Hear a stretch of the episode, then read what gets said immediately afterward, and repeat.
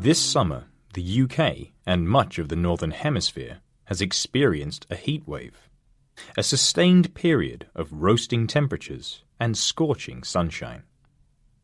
While many welcome the sun and warmth, too much can be dangerous to health. So, what are the best ways to keep cool? Firstly, avoiding exposure is a good idea, says the UK Met Office.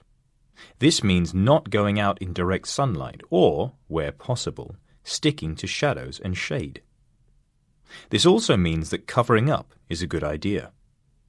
Wear loose, airy clothing which fully covers the body, as well as a hat and sunglasses. In addition, a parasol could provide valuable protection.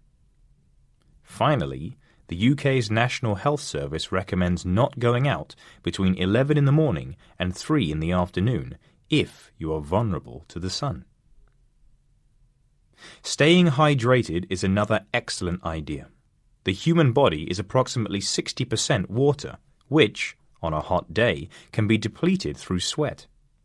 If this water is not replenished, dehydration can occur.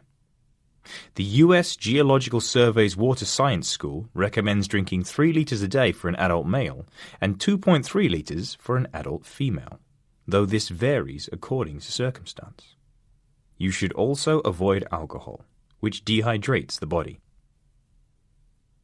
Whether at home or at work, steps should be taken to reduce temperatures indoors too.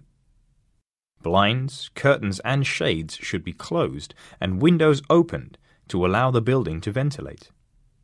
This is especially important at night while you sleep. The UK Met Office says night cooling is important as it allows the body to recuperate. Finally, for those working outside, extra precautions should be taken. In addition to staying covered and drinking water, high factor sunscreen should be worn to stop sunburn and the possible development of skin cancer.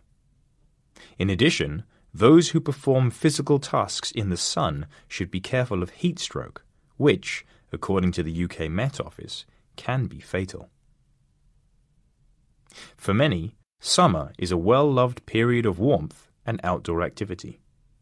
But as the old saying goes, everything in moderation. That said, as long as people remember the basics and look after themselves, there is no reason why a prolonged heat wave can't become the summer that everyone remembers.